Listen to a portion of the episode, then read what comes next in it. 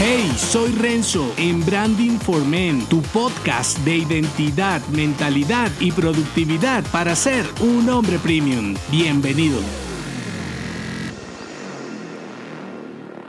Salta al otro lado del abismo, arriesgate a ser tú mismo. Hay un argumento que te raya la mente y hasta tu propia identidad y está relacionado a comportarte de acuerdo con la ocasión o a donde vayas, haz lo que ves y cosas así que te invitan a ser un hombre común. Y esto es tan deplorable como la misma connotación peyorativa de ser normal. Esta fijación de que formando parte del rebaño te va mejor te vuelve mediocre, lento y conformista con un futuro que no te pertenece. El personal branding va de otra cosa. Si bien no se trata de ser lo que no eres, tampoco de potenciar tu lado idiota que todos tenemos. Se trata, o es como lo veo hoy, de un inconformismo interno, una búsqueda permanente de progreso y un desafío constante para ser un hombre mejor que ayer, algunas veces más visible y otras no tanto. Y es que profesionalizar tu marca personal tampoco está relacionado con ser famoso, incluso en el contexto actual, cuanto más selecto sea el humano que quieres ayudar, te va mejor, porque puedes vivir de lo que sabes y tener una vida minimalista sin lío. La cuestión aquí es que puedes confundir volverte un hombre más visible con impresionar a los demás. Y se trata más bien de impresionarte a ti mismo cumpliendo misiones que creías imposibles. Recuerda que la identidad de un hombre es la coherencia entre lo que es y lo que piensa. Y para alejarte del resentimiento e incomodarte con la difícil tarea de ser tú mismo, te traigo tres coeficientes para desafiarte como un hombre premium. El primero, cohesión. El segundo, imperfección y el tercero, evolución. Voy por el primero, cohesión. La incoherencia te vuelve ineficiente. Por eso, alinear tus valores, historia y visión con un ADN de marca claro, sin dejar de ser flexible, te facilitará la tarea de elegir las guerras que quieres batallar y los retos que definitivamente no estás dispuesto a asumir. Segundo coeficiente, imperfección. Nadie quiere un hombre perfecto. Es más, ni tú mismo soportarías serlo. Es mejor ser